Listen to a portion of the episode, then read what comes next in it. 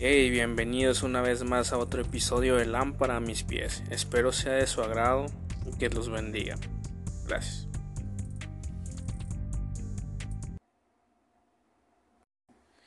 Bueno, pues bienvenidos a otro episodio más de Lámpara a mis pies. Este es el episodio número 7.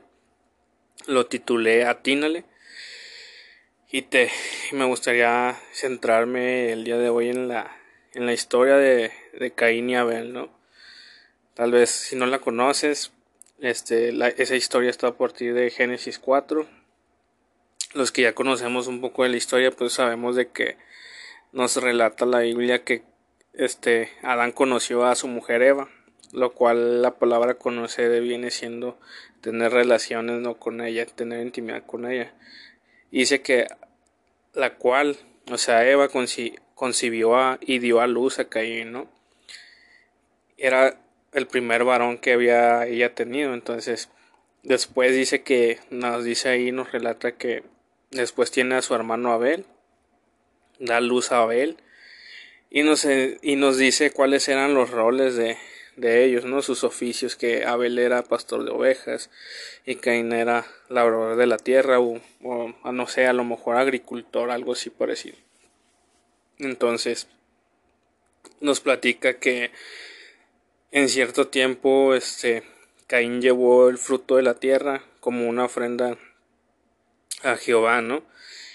Y también nos dice que de Abel también llevó este una ofrenda, pero llevó los como él era pastor, llevó los primogénitos de sus ovejas, lo primero, o sea, lo y lo más gordo de que tenía lo mejor, ¿no?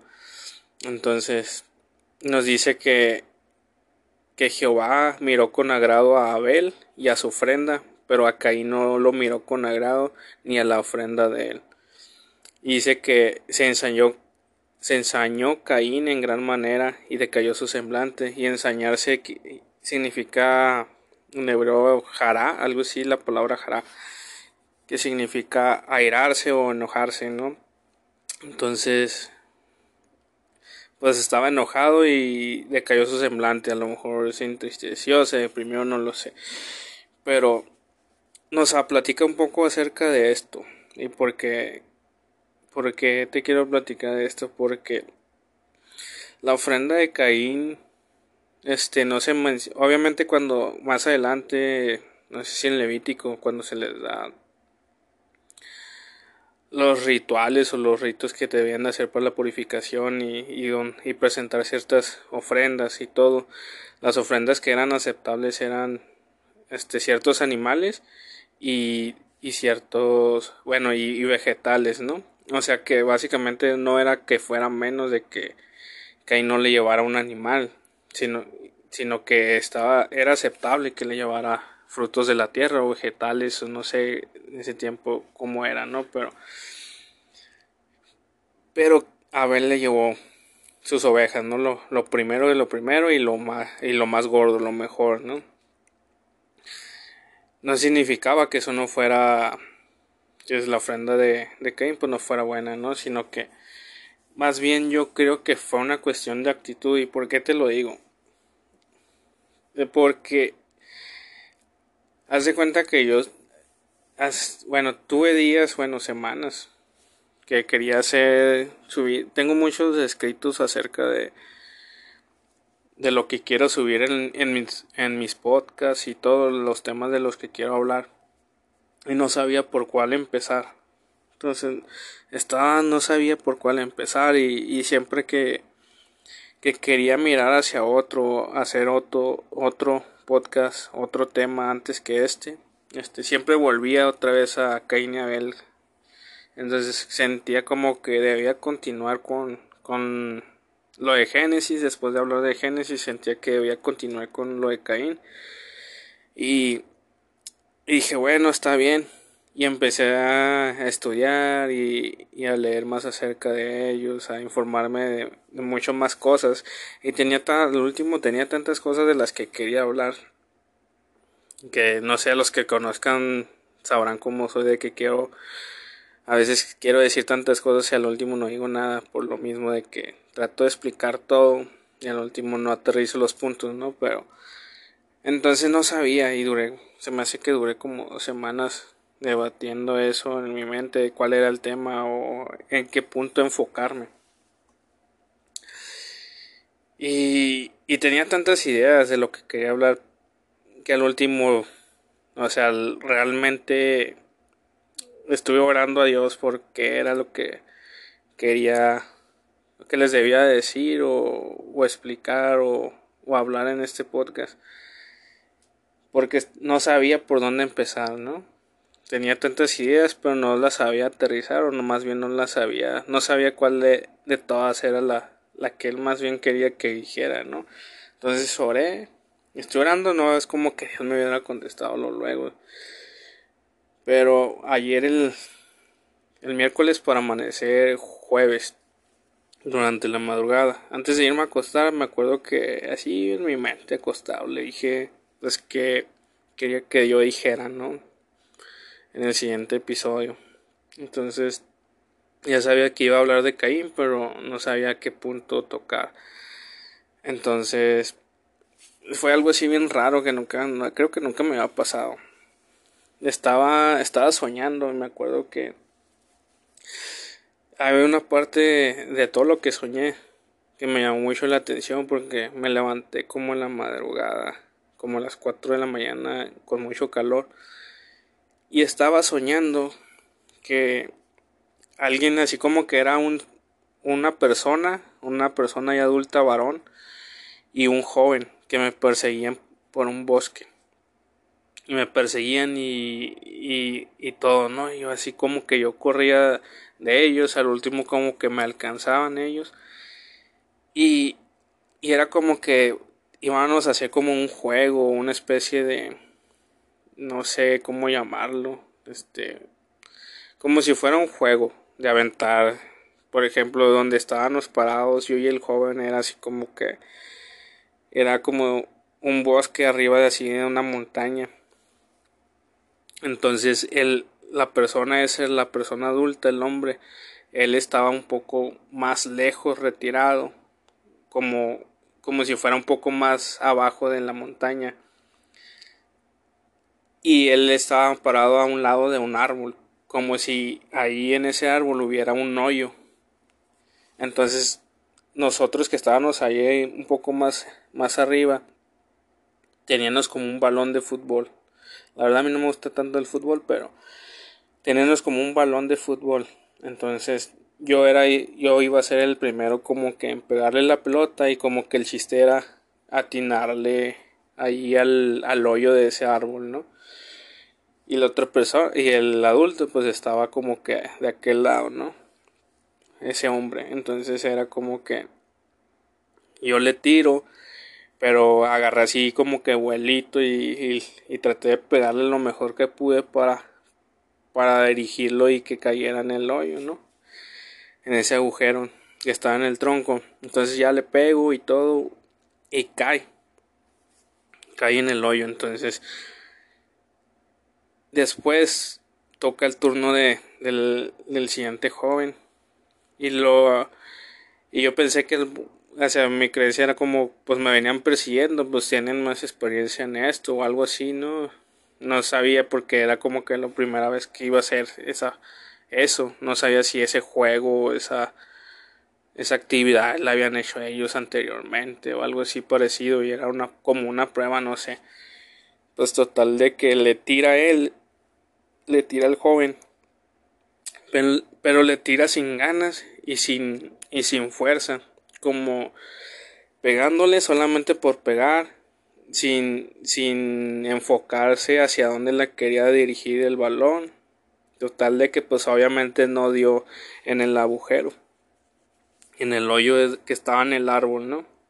Entonces eh, recuerdo que ahí fue como que, no sé si seguí soñando cosas o qué, pero me acuerdo que cuando me levanté en la madrugada, eso fue de las 4 más o menos con calor, ya había soñado eso, entonces era como que me levanté y me, y de, como que me cayó el 20 de lo que había soñado.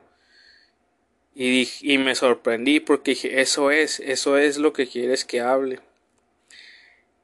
Ahora lo que yo entendí de ese sueño es, porque entendí dos cosas, pero la primera cosa que entendí fue que lo que había hecho la segunda persona, el segundo joven, este, el joven, que tiró sin, sin quererle dar, sin, sin ganas, sin enfoque, pues era lo que había hecho Caín, ¿no?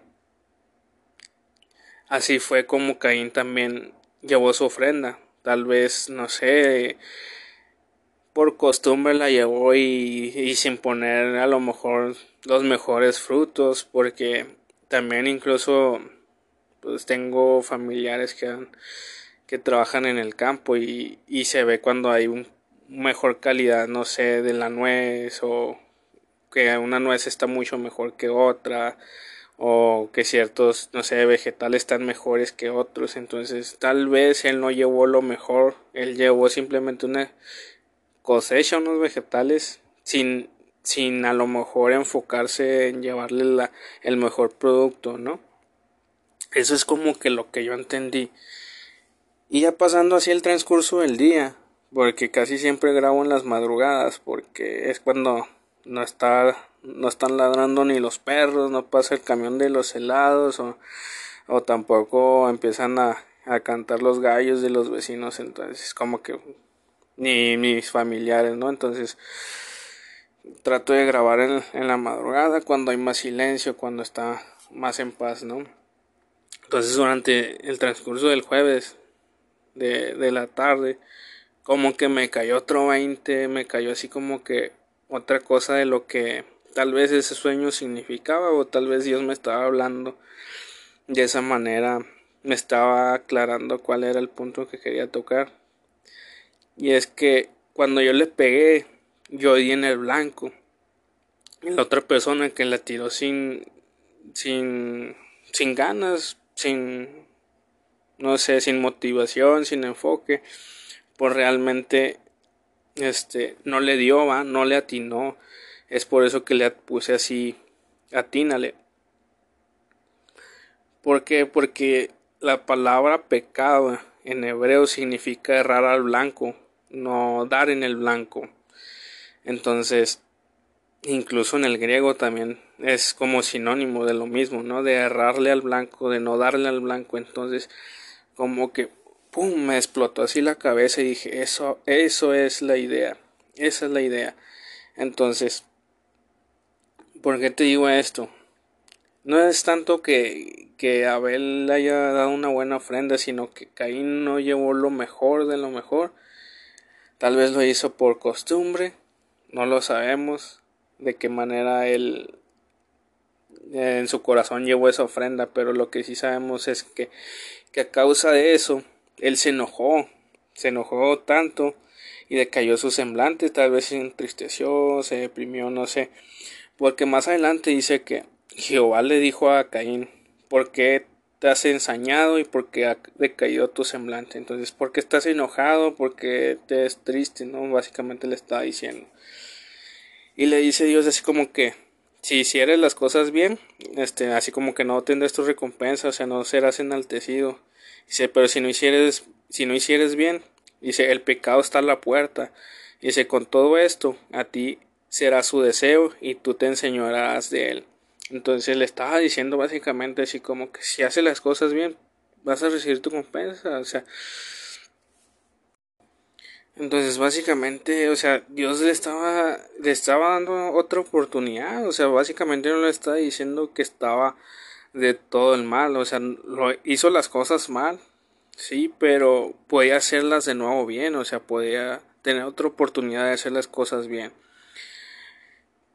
Y obviamente le estaba advirtiendo, ¿no? Si sigues por ese camino, si sigues por ese camino, o sea, el pecado va, va a gobernar sobre ti y obviamente te va a llevar por el camino del mal, ¿no? Entonces, pero, o sea, Dios estaba ofreciéndole otra oportunidad y le estaba diciendo cómo hacer las cosas, o sea, es como a veces nuestros padres, ¿no? Este, que cuando nos dicen que hagamos, no sé, cierta actividad o cierta tarea y, a veces las hacemos, la hacemos como que, ay, nomás para que no nos diga nada o así, y nos regañan porque no la hacemos bien, ¿no? Entonces, y luego nos dicen, pues que si hacemos las cosas bien no nos tienen por qué regañar, ¿no? Entonces, es muy parecido a lo que Dios le estaba diciendo, ¿no? No sé, pero me gusta mucho ver a Dios como... Creo que he aprendido más de la Biblia viendo a Dios como un padre que como un tirano, como no sé, como muchas otras personas lo pueden interpretar o ver, ¿no? Creo que me ha ayudado tanto el verlo como padre. Entonces, es muy parecido, ¿no? A eso lo que Dios le estaba tratando de decir a, a, Caín, ¿no?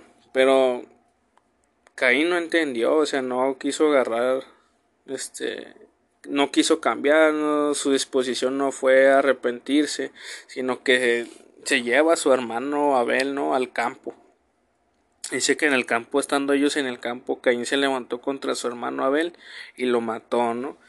Entonces era tanto el coraje, el desánimo, el, el enojo que tenía este Caín que se llevó, en vez de arrepentirse y tratar de hacer las cosas bien, siguió por ese camino, siguió enojado, siguió este con ese semblante de caído y se llevó a su hermano y lo mata, ¿no? Entonces, después Dios le dice así como que, ¿dónde está Abel tu hermano, no? O sea, eh, se me hace tan familiar esto que, es lo mismo que sucedió, ¿no? En, el huerto del Edén cuando le habla Dios a Adán, ¿no? Cuando le está llamando, o sea, Dios ya sabía lo que había hecho Adán y aquí también ya sabía lo que había hecho Caín. Pero siempre, siempre Dios, o sea, siempre nos está dando oportunidades de arrepentirnos. Siempre, siempre, en todo. Porque no podemos evitar en este mundo caído. Nuestra meta es mantenernos lo más santo que podamos. Y Dios y el Espíritu Santo nos van a ayudar. Pero no podemos evitar a veces fallar, ¿no? Pero sí lo que podemos hacer es arrepentirnos y dar lo máximo otra vez, ¿no? Entonces, pero Caín le responde sí, básicamente así como que cuando le pregunta que dónde estaba su hermano Abel.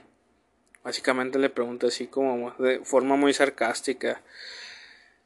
Dice, no sé, ¿soy yo acaso guarda de mi hermano? Entonces así como bien sarcástico, ¿no? Así como cuando te preguntan, no sé, por algún hermano o algo así de que, ay, ¿dónde está tu hermano? Ay, yo qué voy a saber, este, ni que fuera su, su niñera, ¿no? Básicamente, así, ¿no? Así, hemos reaccionado, bueno, al menos yo sí, sí he reaccionado de esa manera. Entonces, entiendo eso, ¿no? Lo, el sarcasmo de, de Caín, ¿no? Y es cuando Dios le dice así como que qué ha hecho. El que la voz de la sangre de su hermano le clamaba a él desde la tierra. Entonces, la sangre estaba clamando por justicia a Dios. Entonces, aquí podemos ver lo que quiero, lo que me quiero enfocar es en básicamente el pecado, ¿no? El pecado de Caín fue no hacer lo correcto, no arrepentirse, no, no un cambio. Obviamente falló y pecó,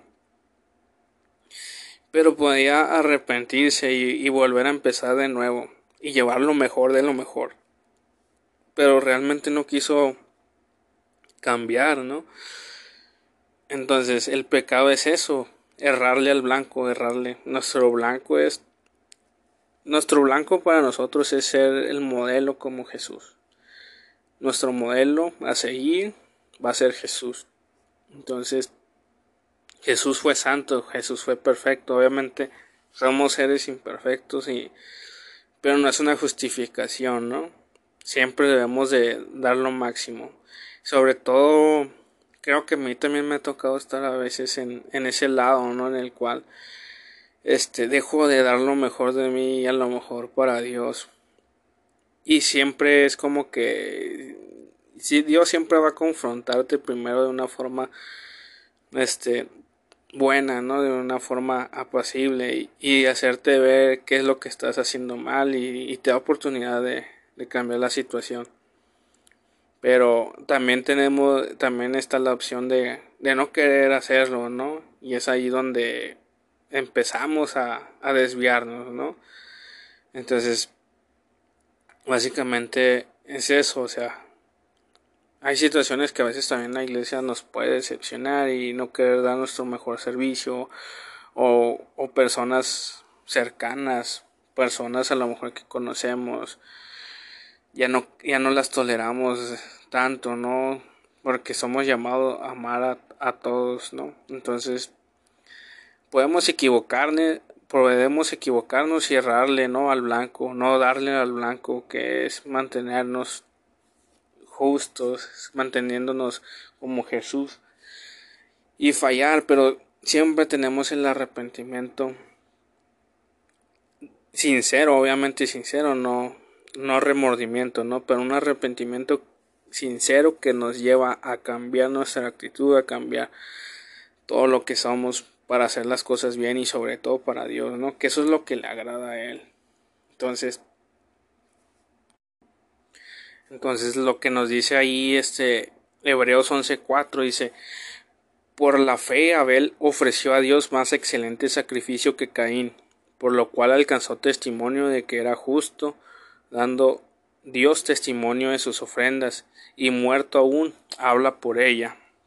Entonces, podemos ver ahí en Hebreos 11, 4 de lo que Dios, o sea, básicamente él, él fue justo por la fe, o sea, se habla en el libro de los héroes de la fe, ¿no? Se menciona, el primero que menciona es Abel, entonces es por su más, más excelente sacrificio el de Caín, Entonces siempre hay que dar lo mejor a Dios. Sé que a veces las situaciones difíciles, dolorosas, las situaciones que nos puedan pasar en este mundo tan caído, ¿no? Nos pueden hacer este claudicar o desmayar en entregar lo mejor a Dios, pero siempre demos lo mejor de lo mejor porque como dice Gálatas nos dice ahí en en Gálatas 6:9 que no nos cansemos pues de hacer el bien porque a su debido tiempo llegaremos si no desmayamos, ¿no? Entonces es eso, ¿no? sigamos haciendo el bien y sigamos haciendo las cosas en excelencia. Entonces, creo que algo que admiro, por ejemplo, de mi pastor es que todo lo que él hace le pone ese toque de excelencia. Y creo que es una de las cosas por la cual es demasiado bendecido. Yo en todo lo que ellos hacen, en todo lo que el pastor representa, lo que más para mí, lo que más representa a mi pastor es excelencia y es como que yo quiero también ser de llegar a tener, no sé, la fe que, que le ha tenido a Dios, pero también esa excelencia para mantenerse haciendo las cosas de la mejor manera, siempre excelentes para Dios, ¿no? Entonces, ese es como que uno de mis ejemplos. Entonces, siempre tratemos de dar, este, hacer buenas obras. Porque te digo esto, mira, por ejemplo, en, en Primera de Juan 3.12 nos dice, nos habla un poco más acerca de, de Caín, ¿no? Dice que no como Caín que era del maligno y mató a su hermano. ¿Y porque causa le mató? Porque sus obras eran malas y la de su, las de su hermano eran justas. Entonces, podemos ver ahí, ¿no? Que, que nos habla acerca de que era del maligno y mató a su hermano, ¿no? porque sus obras eran malas, porque sus obras no eran buenas, ¿no? Porque tal vez lo hizo su ofrenda, este, lo que él hacía, a lo mejor era una manera en la que no honraba a Dios y nunca trató ni tuvo la intención de, de honrarlo, ¿no? Y todavía se enoja, ¿no? Por no, porque Dios no lo acepta, no lo mira con agrado y no lo, y no mira con agrado su ofrenda, ¿no? Y, y a veces nos podemos enojar así porque podemos hacer a lo mejor para nosotros son ciertos sacrificios, pero no lo hacemos con el corazón correcto y queremos que Dios nos mire con agrado cuando Él conoce las intenciones del corazón. Entonces, y nos podemos enojar porque vemos a lo mejor a alguno, a nuestro hermano, no sé, a nuestro hermano espiritual, otros hermanos de la iglesia, que hacen lo mismo y, les va bien y Dios los bendice y, nosotros, pero nuestra actitud no, no cambia, ¿no? No es diferente. Entonces, ahí podemos ver que aunque, o sea, los frutos de nuestras obras, ¿no? Entonces, obviamente, pues dice que eran, no eran como las de su hermano, que eran justas, ¿no? Me imagino que Abel siempre era, trataba de hacer lo mejor de lo mejor y dar toda la excelencia a Dios. Entonces los dos eran muy cercanos a Dios. O sea, conocían muchas cosas de Él. O sea, yo creo que las personas más cercanas que han estado a Dios han sido Adán y Eva, Caín y Abel, ¿no? Entonces, pues así las cosas. Entonces hagamos cosas buenas, pero hagámoslas con el corazón correcto. Obviamente, en ese tiempo las obras o la pues traían así como que eran ciertas partes que justificaba, te justificaban por la fe, ¿no? Y, y eras una persona justa delante de Dios. Pero obviamente después de, que Jesús muere en la cruz y, y resucita, obviamente sabemos de que las obras no nos van a salvar, las obras no nos dan salvación lo que nos da salvación es poner nuestra fe en Cristo Jesús, recibir, arrepentirnos de nuestros pecados, recibir el Espíritu Santo. Eso es lo que nos da la, la salvación, ¿no? Pero durante nuestro caminar cristiano, nuestro caminar con Dios, a partir de ese momento que entregamos nuestras vidas a Jesús, empieza un caminar en el cual las obras que hagamos tienen fruto, sean buenos o sean malos. Entonces, nuestras obras van a hablar de lo que nosotros somos. Entonces, a lo que me refiero es, las obras no nos van a salvar, pero es, es representa nuestra fe en Jesús. Si tenemos fe en Jesús y nos mantenemos en él, nuestras obras van a ser buenas porque lo que vamos a querer es, agradar a Jesús, agradar y hacer cosas por su reino y no lo vamos a hacer de una manera mediocre, lo vamos a hacer de una manera excelente, ¿no?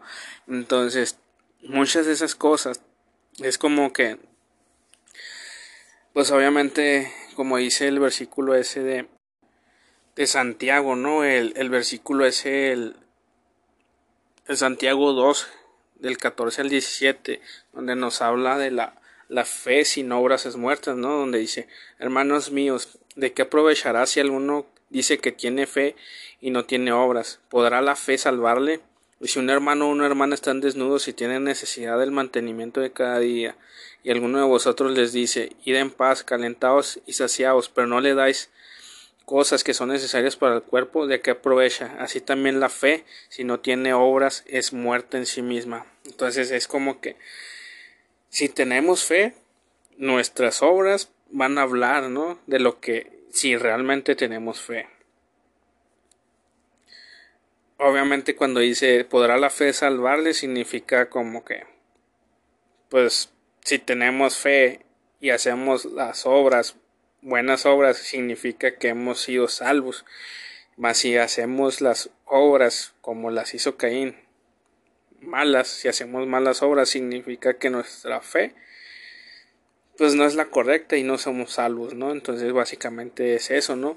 Por eso dice que así también la fe, si no tiene obras, es muerta en sí misma, o sea, nuestra fe, nuestra vida, sí, el justo vivirá por la fe, pero también es como que nuestras obras tienen que hablar de nuestra fe. Entonces como que básicamente lo que decía no me acuerdo cuál versículo es el el que dice que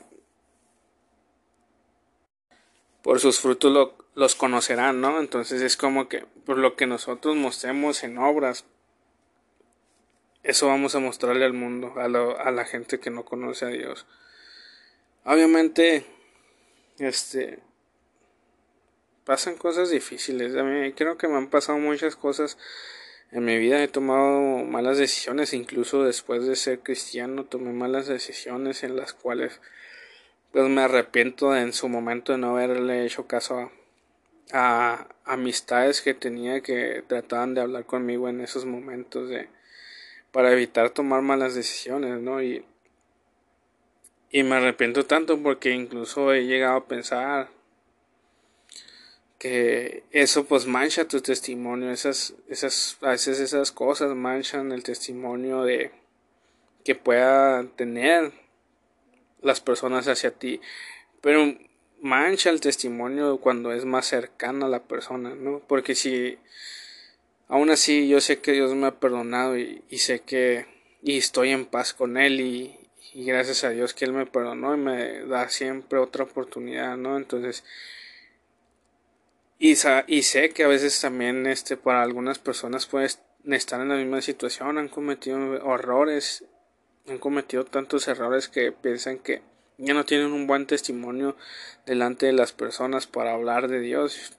Yo creo que yo no me atrevía a hablar de Dios por un bastante tiempo porque me condenaba yo mismo, ¿no?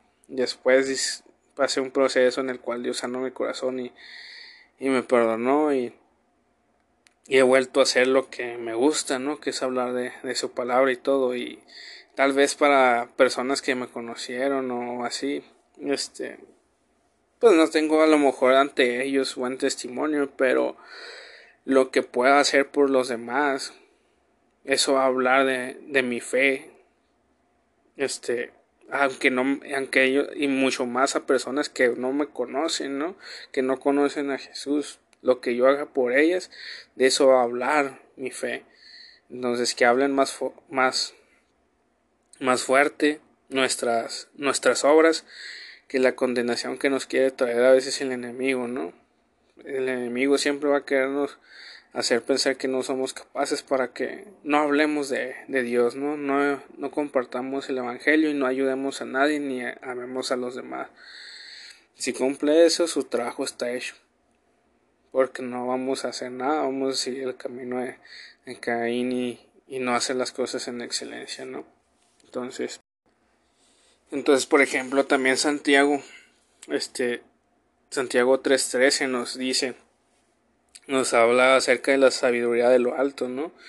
Dice, quien es sabio y entendido entre vosotros, muestre por la buena conducta de sus, de sus obras en sabia mansedumbre, pero si tenéis celos amargos y contención en vuestro corazón, no os jactéis ni mintáis contra la verdad, porque esta sabiduría no es la que desciende de lo alto, sino terrenal, animal, diabólica, porque donde hay celos y contención, ahí hay perturbación y toda obra perversa.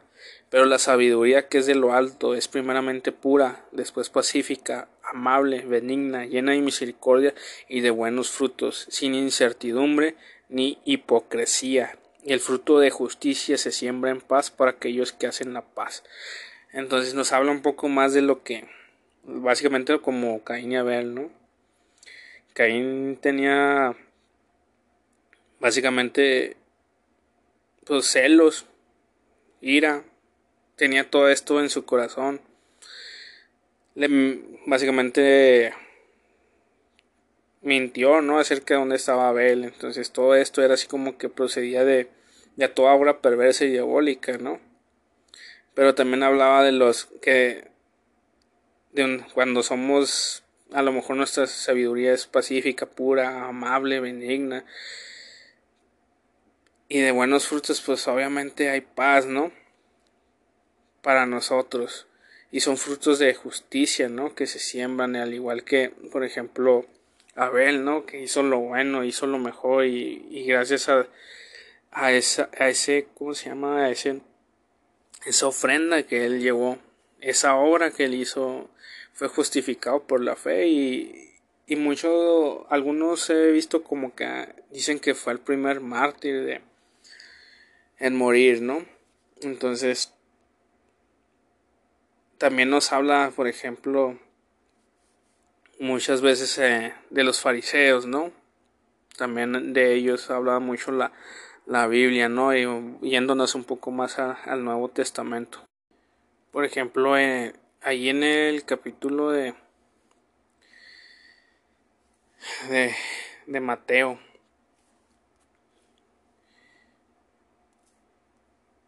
nos habla un poco también, por ejemplo, Mateo 23, versículo 35, dice que para que venga sobre vosotros toda la sangre justa que se ha derramado sobre la tierra desde la sangre de Abel, el justo, hasta la sangre de Zacarías, hijo de Berequías, a quien matasteis entre el templo y el altar. De cierto os digo que todo esto vendrá sobre esta generación y les, les hablaba directamente a Jesús a, a los fariseos y a los escribas, ¿no? Que pues básicamente lo que ellos hacían y reflejaban era otra cosa, ¿no? De lo, de lo que realmente sus obras mostraban todo lo contrario de lo que ellos decían que eran, ¿no? Entonces, ahí es, y ahí vuelve a mencionar Jesús a Abel, ¿no?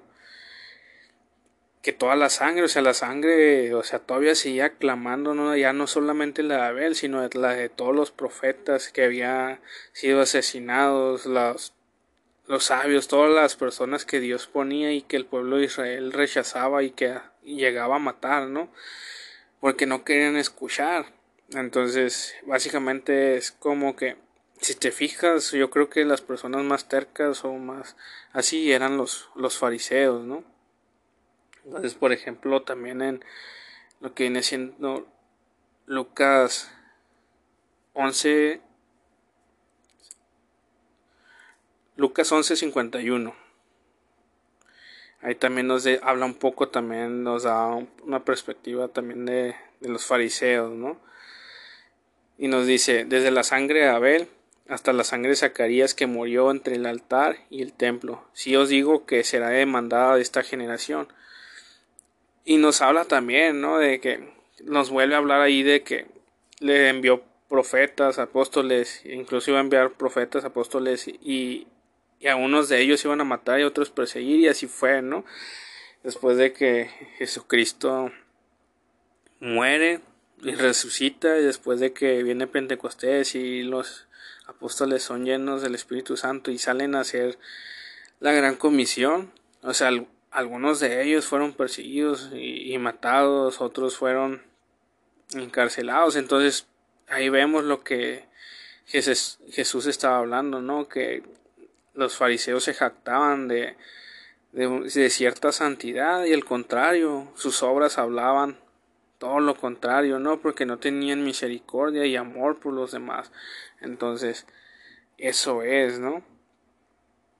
Y luego me, me, parece muy interesante ahí lo que dice el versículo 52. Dice, hay de vosotros intérpretes de la ley, porque habéis quitado la llave de la ciencia. Vosotros mismos no entrasteis y los que entraban se lo impedisteis. Entonces, básicamente así como que los intérpretes tenían la llave del conocimiento, ¿no? La llave para, para este conocimiento que Dios nos ha dejado a través de las escrituras, pero ni ellos quisieron agarrar la onda, ni ellos quisieron entender, o sea, no entraron tampoco a, a eso, pero tampoco dejaban que los demás entraran a este conocimiento, se lo impedían porque rechazaban lo que las escrituras hablaban de Jesús, ¿no? Entonces, estaban impidiendo eso, ¿no? Entonces también ahí, por ejemplo, en, Judas habla también un poco de, de, perdón, de este, de este Caín. Habla allí en, en Judas 1.11, dice, hay de ellos porque han seguido el camino de Caín y se lanzaron por el lucro en el error de Balaam y perecieron contra la contradicción de Core. Entonces podemos ver aquí es lo que nos habla ese básicamente todo ese libro de Judas habla de los falsos maestros, ¿no? Nos habla de ellos, entonces nos dice que ellos siguieron el camino de Caín, el, el camino de, de la maldad, del, de las obras malas, de las obras diabólicas, o sea, de, de de, de, de ira, de desobediencia, de, de todo esto, ¿no? Que, que le trajo a Caín, ¿no? Pero también nos habla ahí del, del lucro en el error de Balaam, ¿no? De cómo fue tan necio este Balaam en, en querer todavía después de preguntarle tantas veces así como que a Dios le quería por el porque este Balak quería que maldijeran al pueblo de Israel y, y todavía Balaam le, le pedía así como que a Dios básicamente necio porque le iba a ir bien, ¿no? Porque le iban a dar posesiones y cosas, ¿no? Que así, que así como que, pues déjamelos, maldigo y, y así, ¿no? Pero obviamente Dios no va a maldecir a un pueblo que, que a pesar de todo lo que ha hecho, para él es bendito y para él es su pueblo, entonces básicamente ahí por el lucro de, de Balaam, ¿no? También se fueron esas personas, ¿no? Los falsos maestros por, por el lucro, la necedad, ¿no? Porque todavía después de que le dice, ándale, puedes ver con ellos para ver con Balak, ¿no? Va y todavía este se enoja a Dios porque todavía hizo lo que él quería ir a hacer, o sea, quería ir, o sea, quería lucro, quería lana, ¿no? Y, y aún así la, la burra, ¿no? La asna se, se interpone y aún así su necedad, o sea, no lo deja que golpea al asna como tres veces hasta que Dios le abre los ojos para que entienda porque no entendió ni, ni la burra hablándole, la asna hablándole a, a Balaam, diciéndole que pues no, o sea, que no va a ir y así, y él hablando con la burra, o sea, todavía ni siquiera entendía en su necedad, ¿no? Y nos habla también de la contradicción de Core, de, de, de, de esas personas que se levantaron contra contra Aarón y contra Moisés, ¿no?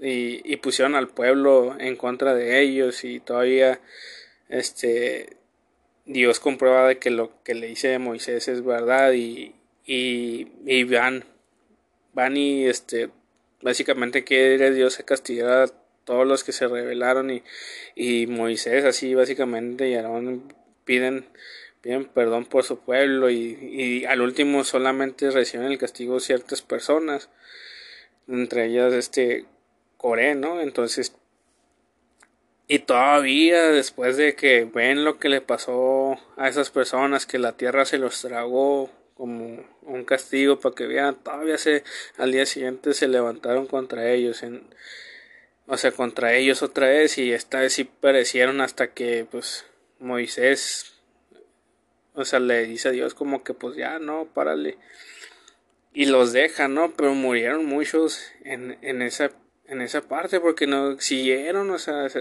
no haciendo caso. O sea, básicamente levantó una rebelión ahí Corea y todavía después de muerto, todavía el pueblo, o sea, no entiende, ¿no? La necedad, ¿no? A veces que, que somos tan necios en querer seguir haciendo lo malo en nuestro enojo, en nuestro, en nuestro egoísmo, ¿no? Entonces, hagamos las cosas buenas, hagamos obras buenas, obras que hablen más que cualquier otra cosa, que la gente pueda mirarnos y decir verdaderamente Dios está con ellos. Entonces, y sobre todo, esta palabra es como que de las que más tengo que aplicar yo, ¿no? Yo creo que soy. Este, a veces también Dios me habla básicamente en los podcasts, ¿no? Entonces, hagamos esto, seamos, tengamos buenas obras, buenos frutos, demos buenos frutos. Entonces también, por ejemplo, nos habla allí en, en Hebreos 12:24. Nos habla ahí del, nos menciona ahí en Hebreos 12:24. Dice, a Jesús, el mediador del nuevo pacto, y a la sangre rociada que habla mejor que la de Abel. Básicamente es, o sea, lo que hizo Jesús, y, si, o sea, si fue justo este Abel por lo que él hizo, pues todavía es mucho mejor la sangre de, de Jesús, ¿no? Para cubrirnos de todos nuestros pecados. O sea, él murió una vez y por todos nosotros. Entonces mucho mejor, ¿no? Está hablando ahí de mucho mejor, pero también nos habla ahí al principio, ¿no? De que puesto los ojos en Jesús. O sea, Él es el autor, ¿no? Y consumador de la fe. Entonces, dice que debemos de considerar a aquel que sufrió tal contradicción, ¿no? O sea, aquel que llevó el pecado por, para que nosotros fuéramos salvos, para que nosotros tuviéramos misericordia, para que entráramos en el reino de Dios. Y que no nos olvidemos, ¿no? De la, exhortación que nos dice allí el autor, que dice que no, no despreciemos. La disciplina que, que Dios nos da, ni, es, ni esmayemos, ¿no? Cuando somos reprendidos por Él, porque Él disciplina al que ama, ¿no? y azota al que recibe por hijo. Entonces, allá va a haber veces que sí, Dios tal vez nos tenga que... Dios no es malo, pero sí siento que a veces vienen pruebas difíciles en las que tal vez Dios pudiera sacarnos en, en un segundo, ¿no? De ellas, pero a veces también permite esas situaciones para que nosotros los que hemos, lo hemos recibido como su Señor y que Él nos ha adoptado como sus hijos, pues nos ayude, ¿no? Porque Él nos ama, o sea, porque todas las cosas obran para bien. Entonces, si, si el Padre, ¿no? Terrenal que ama a su Hijo lo disciplina, o sea, ¿por qué no Dios no nos va disciplinar si es mucho mejor, ¿no? Más padre, o sea, preocupémonos si no nos disciplinara, ¿no? Ahí sí como que dice que nos preocupemos, ¿no?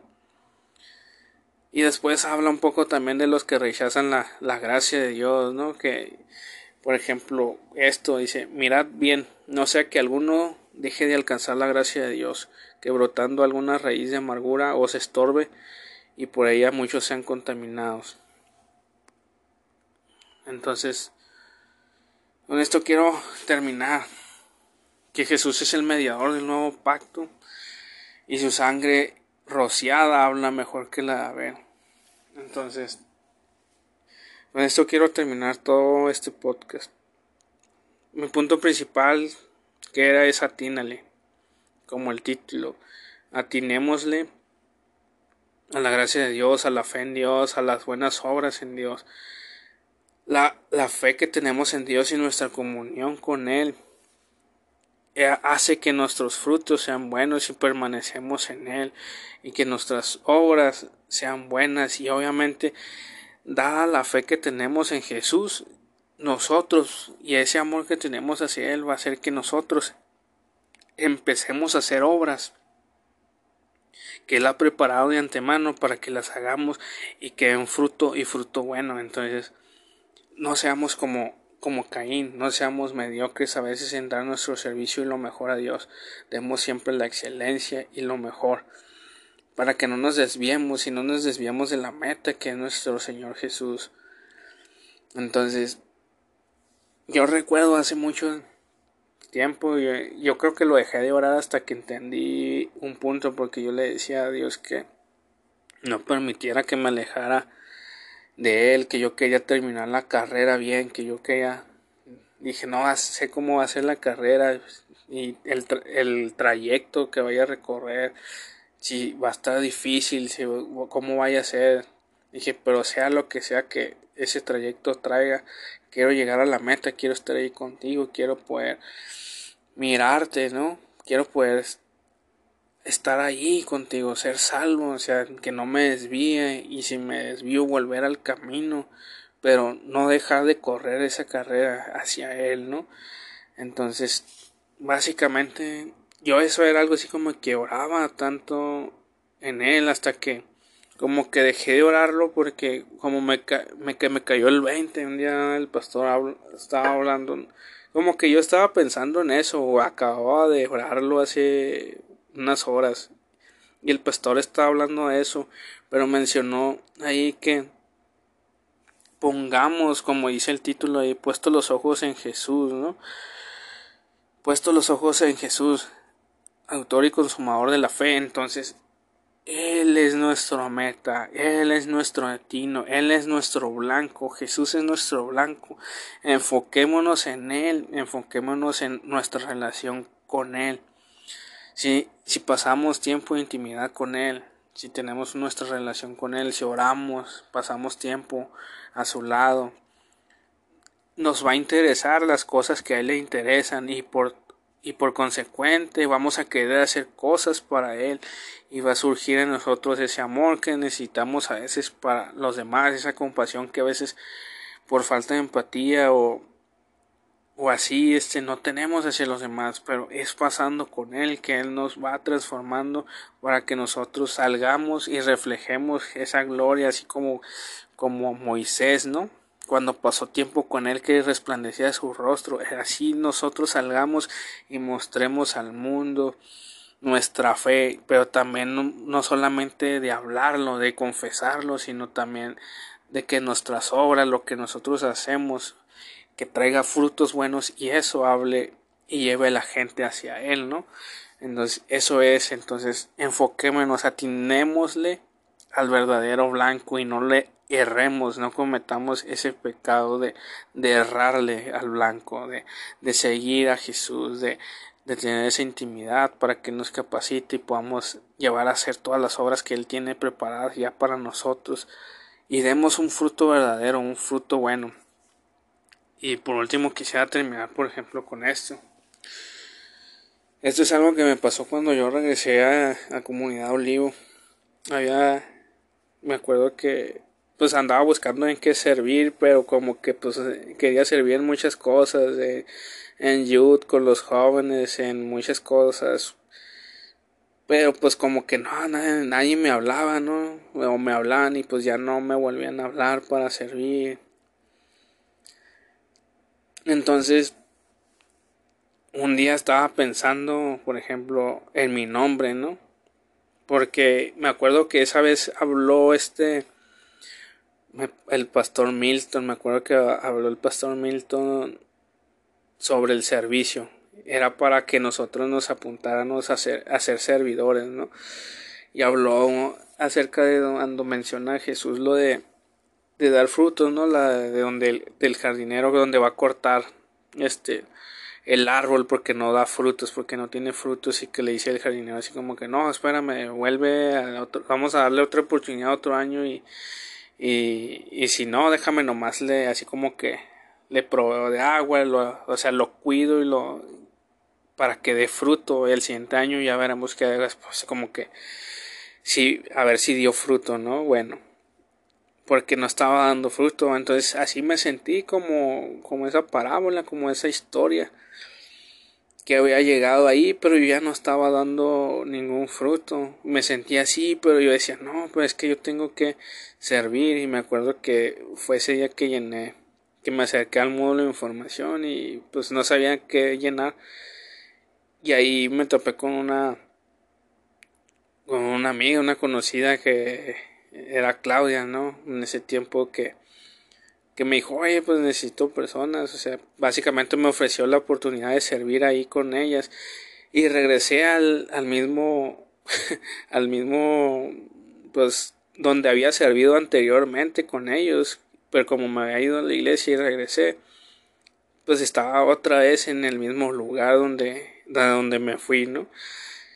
Entonces, eso me pareció algo bien es así como que si Dios hubiera hablado mi vida porque era como que me estaba dando otra oportunidad. Aparte yo decía es que yo tengo que dar fruto yo tenía esto de es así como ese temor yo tengo que dar fruto. Mucho más porque decía es que yo así como que me caía el 20 yo no me llamo Julio y, y mis nombres no significa así como mis dos nombres significan así como que de raíces fuertes, doblemente fructífero. Es el significado de mis dos nombres. Entonces era como que, no, o sea, yo tengo que dar fruto, o sea, mi, incluso mi nombre, o sea, si los hebreos creen que el nombre tiene mucho que ver en nuestro carácter y en lo que a lo mejor Dios nos pueda usar, o sea, mi nombre, o sea, significa de raíces fuertes, o sea, no me voy a mover, o sea, voy a, aquí voy a estar plantado y y voy a dar doble fruto, ¿no?